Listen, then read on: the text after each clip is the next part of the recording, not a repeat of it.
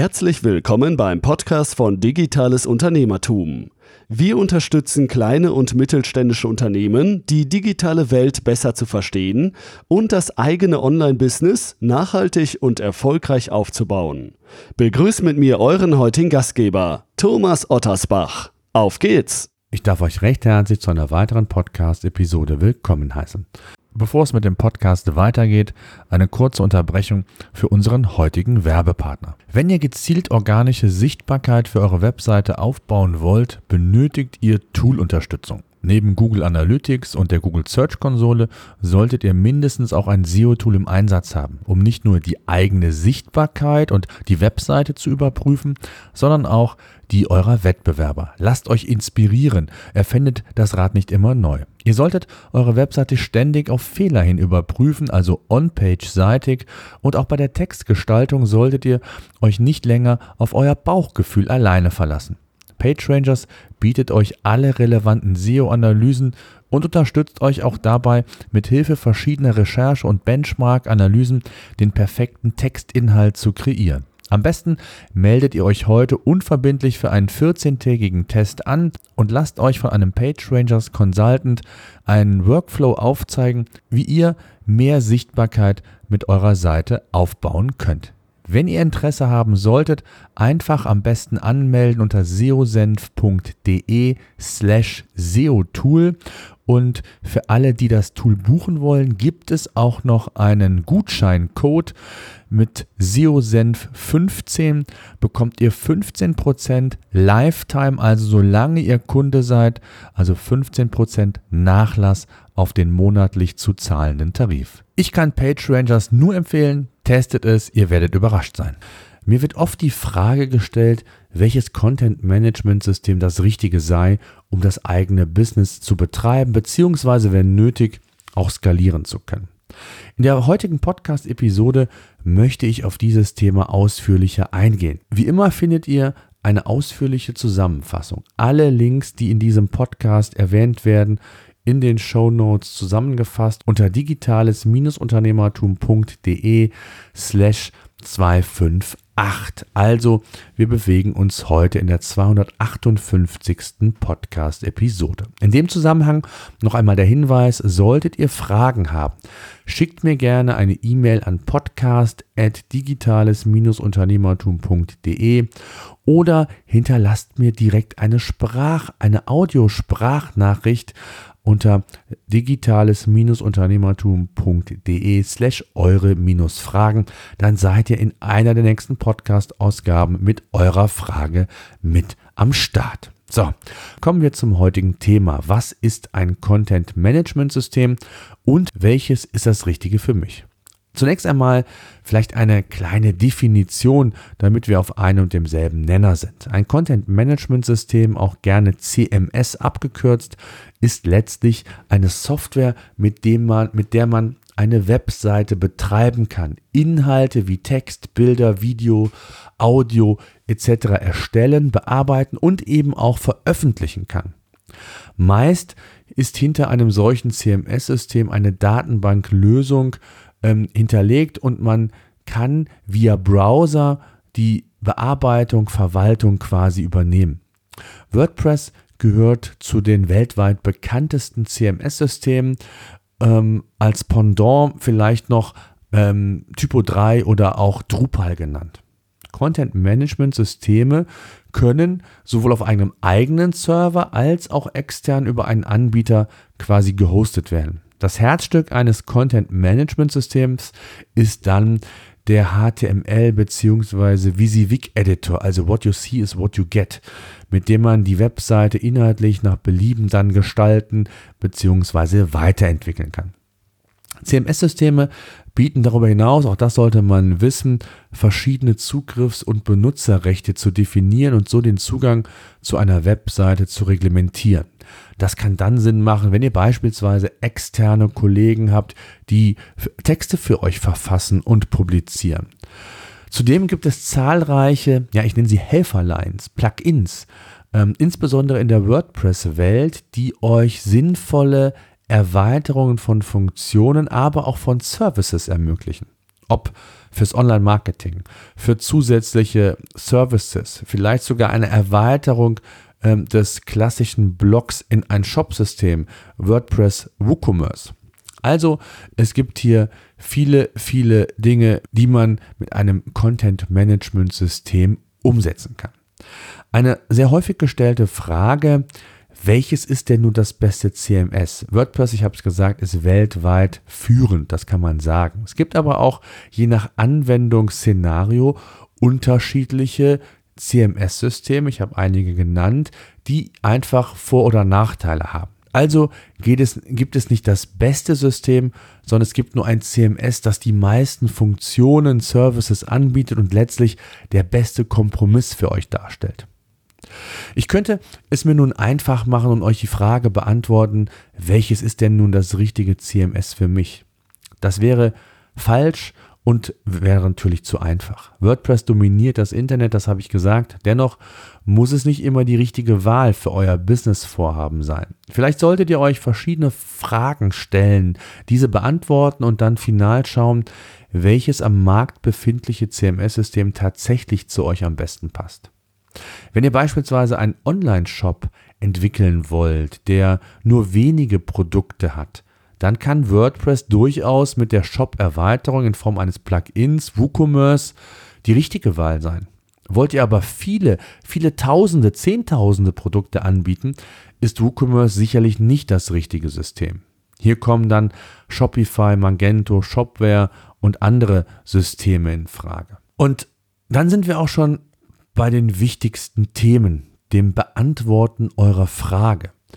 Welche Funktionen sind für euch wichtig? Welche Anforderungen habt ihr an ein solches System?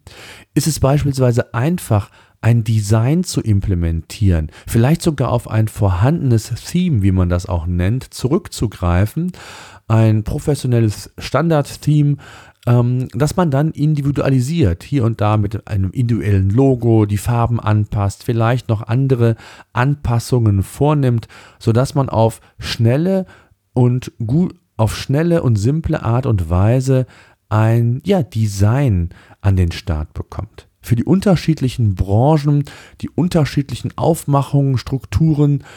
Es gibt so viele verschiedene Themes, gerade in dem WordPress-Universum, dass man hier eigentlich mit dieser Kombination sehr, sehr gut fahren kann. Wer natürlich ein komplett eigenständiges Design haben möchte, auch das funktioniert mit WordPress und gibt es Agenturen, die sich darauf spezialisiert haben. Auch hier muss dann die Frage gestellt werden, welche Ergänzungen, Optimierungen wollt ihr in Zukunft vornehmen? Und benötigt ihr da unbedingt eine externe Agentur für? Oder besteht die Möglichkeit, das sogar in-house zu machen? Also alles Fragen, die ihr beantworten müsst. Ganz wichtig, wer Inhalt produziert, muss zwangsläufig darauf achten, dass die Inhalte nicht nur für den Nutzer leicht konsumierbar sind, sondern auch von der Struktur her passen. Für Nutzer, für den Nutzer und für Google. Und gut strukturierte Inhalte mit Subheadlines, die auf den Punkt gebracht sind. Inhalte, die kurz und knackig verfasst sind, auch die direkten und indirekten Hinweise, die ich Google vielleicht übermitteln kann, gilt es letztendlich zu beachten. Und so kommen eine ganze Menge an Punkten zusammen, die wichtig sind, dass ein Content-Management-System diese umsetzen kann. Und ich habe hier eine Liste, die würde ich gerne mit euch durchgehen, weil ich es für wichtig erachte. Das sind die Basics, das sind die Grundlagen, die euer Content-Management-System können sollte. Und wenn ihr vielleicht nicht die Ahnung habt, dann solltet ihr von Typo 3 vielleicht die Finger davon lassen, weil es wesentlich komplexer ist, weil es wesentlich weniger Plugins und ähm, Unterstützung gibt, wie bei WordPress. Es gibt zahlreiche WordPress-Foren, äh, wo man sich Hilfestellung holen kann. Es gibt zig, das habe ich gesagt, Theme-Anbieter, wo man kostenlose, kostenpflichtige, auch sehr gut schon suchmaschinenoptimierte Themes bekommt. Wenn man das alles selbst macht, muss man auf viele, viele Dinge achten, ob dann auch ja, dass eben unter der Haube alles stimmt. Also, dass auch das Theme für Google konform ist, nicht zu viele Verschachtelungen, dass CSS sauber programmiert ist und, und, und. Da gibt es also einiges zu beachten. Kommen wir zu den SEO Basics, so habe ich sie mal zusammengefasst, die ein CMS-System können sollte. Anfangen möchte ich mit der Möglichkeit, dass man jedem Artikel, den man verfasst, jeder Seite einen eigenständigen Titel und eine eigenständige Meta-Description hinzufügen kann. Es geht also um das Snippet, ähm, das letztlich ja eure Visitenkarte im organischen Bereich bei Google darstellt. Also Title, URL, Meta-Description, gegebenenfalls noch Sitelinks. Zum Thema Snippet bzw. Snippet-Optimierung habe ich auch schon eine Podcast-Episode umgesetzt. Den Link gibt es in unseren Show Notes. Ich nenne sie nochmal www.digitales-unternehmertum.de slash 258 für die 258. Podcast-Episode. So, was sollte noch an Funktionalität, an Basics möglich sein? Sogenannte Redirects erstellen. Und zwar Inhalte, die vielleicht thematisch passen, sich ergänzen, äh, macht es durchaus aus suchmaschinentechnischer Sicht, die irgendwann mal zusammenzuführen. Insbesondere dann, wenn diese Artikel schon existieren. Es kann hilfreich sein, sowohl für den Nutzer als auch für Google, ähm, ja eben so ein Content Detoxing, so nenne ich das mal, äh, umsetzen zu können. Dann sollten die H-Überschriften unbedingt nutzbar sein, um Struktur, um Übersichtlichkeit zu schaffen, nicht nur für Google, sondern eben auch für den Nutzer. Insbesondere denkt daran, wenn der Konsum mobil erfolgt, dann ist man sehr häufig nach dem Tageszeitungsprinzip unterwegs, liest sich die verschiedenen Headlines durch und bleibt dann dort hängen, wofür man sich gerade interessiert. Dann sollten statische URLs tunlichst vermieden werden damit Google auch hier schon erste Hinweise über den Inhalt erhält. Dynamische URLs, sie gibt es leider immer noch, sind Gift. Dann eine Medienbibliothek, wo eben die richtigen Bild-URLs hinterlegt sind. Auch das ist wichtig. Genauso, dass man den Bildern, die man in den Artikel integriert, ein Alt-Attribut hinterlegen kann. Und wichtig ist eben für die Bild, was eben wichtig ist für die Bildersuche und ein weiteres Signal für Google darstellt, worauf der Inhalt sich bezieht, beziehungsweise was den Nutzer dort erwartet.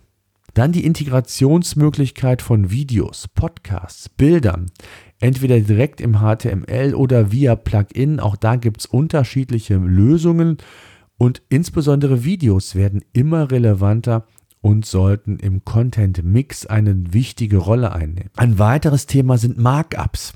Also zum Beispiel das FAQ-Markup. Oder wenn ihr ein Event habt, Rezepte äh, im Internet anbieten wollt, dass man entsprechend Event-Markups oder das FAQ-Markups oder insgesamt Markups einfach setzen kann, um das Snippet zu erweitern, die Präsentationsfläche innerhalb von Google, wo also mit Bildern oder direkt auch in, in Aufzählungszeichen die Rezept ähm, Inhalte zur Verfügung gestellt werden, sodass man eine größere Präsentationsfläche bekommt und qualifizierte Besucher eben auf die Seite lotsen möchte, kann.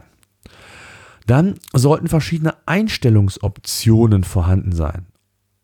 Ob Inhalte von Google indexiert werden sollen oder auch nicht. Das Follow, No Follow, Meta-Tag hier in dem Fall. Das kann man natürlich auch händisch im HTML-Code unterbringen, aber die meisten von euch haben da genauso wenig Lust drauf wie ich, sondern ich möchte einfach nur sagen, der Inhalt soll für Google indexierbar sein, ja, nein, Häkchen setzen, fertig, aus. Ja.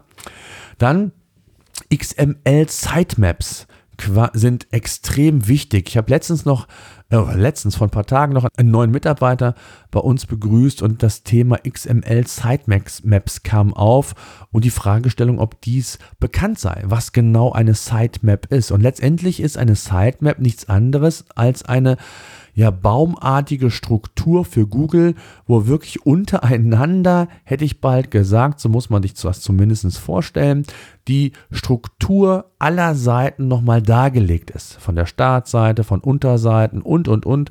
Und das kann man dann bei Google in der Google Search Konsole quasi einreichen, sodass also immer, wenn neue Seiten generiert werden, Google über diese schnelle Möglichkeit dieser Struktur, dieser Linkstruktur, entsprechend neue Seiten zu identifizieren, beziehungsweise diese auch immer wieder regelmäßig zu besuchen. Also eine unterstützende Maßnahme Maßnahme für Google, denn es ist, könnt ihr euch vorstellen, bei Milliarden von Seiten und auch zig Millionen, Milliarden, ich weiß nicht wie viel, neue weltweit hinzukommen, ist das natürlich die Herausforderung, dass man möglichst schnell auch hier ähm, von Google-Seite aus darüber Kenntnis hat und die Seiten dann in den eigenen Suchindex aufnehmen kann. Und nicht zuletzt gilt es auch für international tätige Seiten, das sogenannte href Langtag zu setzen, also insbesondere wenn es um mehrsprachige Seiten geht, wo dann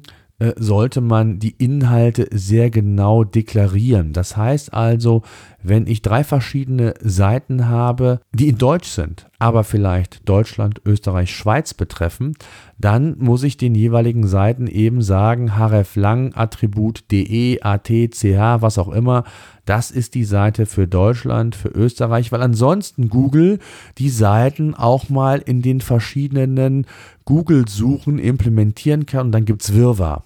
Und das mag sowohl der Nutzer nicht, als auch für Google ist das nicht sonderlich zielführend. Also wichtig, dass man auch hier einen href lang tag entsprechend integrieren kann, sofern man auf internationaler Ebene tätig ist. Neben den SEO-Gesichtspunkten gibt es sicherlich weitere Aspekte, die man beachten sollte und auch kann. Sind Plugins vorhanden, um Social-Media-Kanäle beispielsweise auf der Seite zu integrieren oder anzuzeigen? Welche Arten von Kontaktmöglichkeiten gibt es, sind gewünscht? Ebenfalls via Plugin umsetzbar, muss nicht unbedingt programmiert werden von einer externen Agentur. Die Liste könnte ich beliebig fortführen, immer abhängig natürlich von eurem Business, von eurer Branche, von eurem Vorhaben und auch von der Entwicklung. Und möchtet ihr auch beispielsweise einen Kalender für Events, äh, für Firmenveranstaltungen anbieten, so solltet ihr auch einen Newsletter vielleicht anbinden, der dann auf diese Themen hinweist. Also es gibt extrem viele Plugins und ich würde mal behaupten, insbesondere bei WordPress, da habe ich äh, den sehr, sehr tiefen Einblick, äh, gibt es nahezu kein Plugin, ähm, was es nicht gibt. Und ähm, im Verhältnis zu anderen ähm, CMS-Systemen ist WordPress hier einfach meilenweit führend, wenngleich, auch das möchte ich nochmal betonen, WordPress nicht immer die richtige Lösung ist.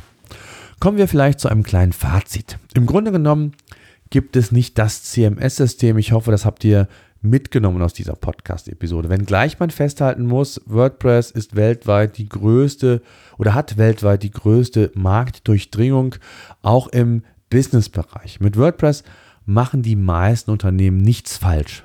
Wer wenige Produkte dazu noch verkaufen möchte, auch das geht über WordPress mit Hilfe des Plugins WooCommerce. Grundsätzlich solltet ihr euch aber sehr intensiv mit einem CMS beschäftigen und schauen, ob ihr euer Business damit auch so tatsächlich abbilden könnt, skalieren könnt. Am besten ja nicht nur kurzfristig den Blick auf mögliche Funktionalitäten werfen, sondern eben auch in die Zukunft perspektivisch. Ein weiterer wichtiger Punkt ist, wie viel Budget habt ihr? Das Anpassen von Dingen mit Typo 3 ist in der Regel wesentlich teurer. Auch weil natürlich nicht so viel Support, Unterstützung da ist, weil es auch komplizierter ist, zum Teil Designs und andere Dinge zu implementieren, weil eben nicht so viele Funktionen in, mit Hilfe von Plugins abbildbar sind. Also da gibt es verschiedene Aspekte, die ihr einfach berücksichtigen solltet. Und es war mir wichtig, das CMS-System quasi für euch definiert, welche Funktionen sind zwingend erforderlich, welche sind nice to have. Und dann grenzt sich vielleicht das eine oder andere schon ab oder auch aus, wie auch immer. Und ihr werdet dann ein erfolgreiches Business hoffentlich aufbauen können. Solltet ihr Fragen zu dem Thema haben, zu anderen Themen rund um die digitale Welt, produktives Arbeiten, äh, digitales Marketing, all das sind Themen, wo ich mich selbst mit beschäftige, wo ich auch Experten hinzuziehe, wenn es notwendig ist, um euch den Mehrwert zu bieten, den ihr euch hier vorstellt und auch wünscht. In diesem Sinne, danke fürs Zuhören. So, das war unser Podcast für heute. Eine Bitte habe ich noch. Ich würde mich freuen, wenn ihr unseren Podcast bei iTunes oder über welchen Kanal auch immer ihr den Podcast entsprechend hört, bewerten und abonnieren würdet. Gerade wenn ihr keinen Podcast künftig mehr verpassen wollt, würde ich mich über ein Abo sehr freuen. Ansonsten, wenn ihr Fragen haben solltet, Themenwünsche, Interviewpartner, schreibt mir an podcast.digitales-unternehmertum.de.